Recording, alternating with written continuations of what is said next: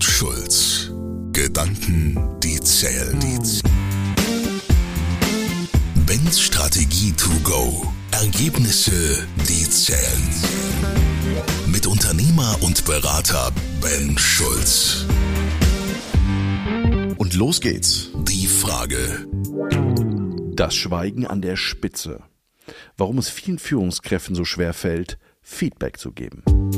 Die Analyse.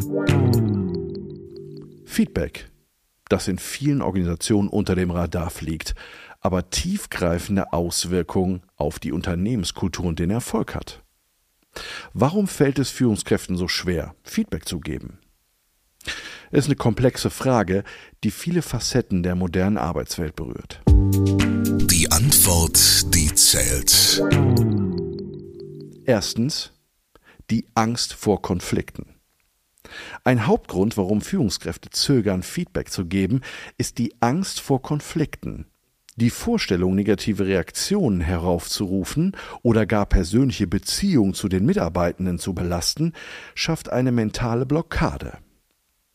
Was Führungskräfte lernen sollten, ist, dass konstruktives Feedback nicht trennt, sondern verbindet und ein Schlüsselinstrument zur Förderung des persönlichen und beruflichen Wachstums ist. Zweitens. Mangel an Schulung. Nicht selten sind Führungskräfte in ihren Rollen ohne jemals formal in den Techniken effektiven Feedbacks geschult worden zu sein. Dieser Mangel an Training, also Kommunikationstraining, führt zu Unsicherheit darüber, wie man Feedback gibt, das sowohl ehrlich als auch förderlich ist. Wir diskutieren, wie Organisationen durch gezielte Schulungsprogramme und Workshops diese Lücken schließen können, um eine Kultur der Offenheit und des konstruktiven Dialogs zu etablieren. Drittens. Die Illusion der Transparenz. Viele Führungskräfte operieren unter der falschen Annahme, dass ihre Erwartungen und die Leistungsbewertung ihrer Mitarbeitenden klar und offensichtlich sind. Diese Illusion der Transparenz verhindert das Erkennen der Notwendigkeit für explizites Feedback. Es ist entscheidend, regelmäßig und deutliches Feedback zu einem integralen Bestandteil der Führungskommunikation zu machen. Viertens. Zeit- und Druckfaktoren. Die heutige Arbeitswelt ist geprägt von Zeitdruck und der ständigen Forderung nach Produktivität, was oft dazu führt, dass für das sorgfältige Formulieren und Übermitteln von Feedback wenig Zeit bleibt. Führungskräfte müssen Prioritäten setzen, um sicherzustellen, dass Feedback nicht zu einer vernachlässigten Aufgabe wird, sondern als wesentlicher Beitrag zum Unternehmenserfolg beitragen kann. Fünftens. Fehlende Rezeptivität auf der Empfängerseite.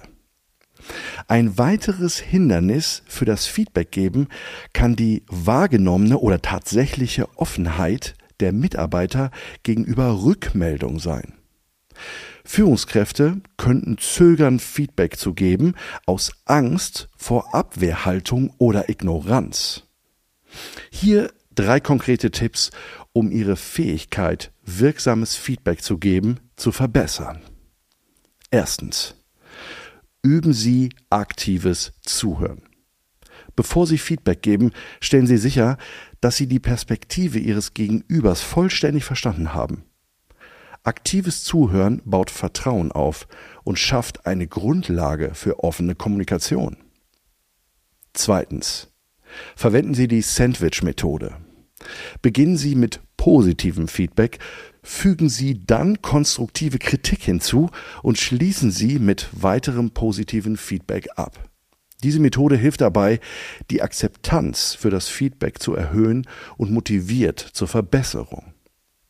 Drittens. Setzen Sie klare Ziele.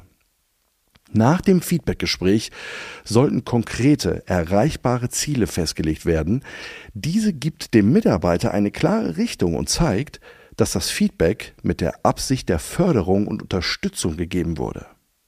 Feedback in der Führungsrolle ist kein einfaches Unterfangen, aber es ist entscheidend für die Entwicklung einer starken, leistungsfähigen und engagierten Belegschaft. Fragen an Ben. Ich freue mich in der nächsten Folge auf deine Frage. Fordere mich gerne heraus. Tschüss, bis zum nächsten Mal, dein Ben. Sale. Sale. Mit Walter Kohl und Ben Schulz. Weitere Informationen im Internet unter kohlundschulz.de.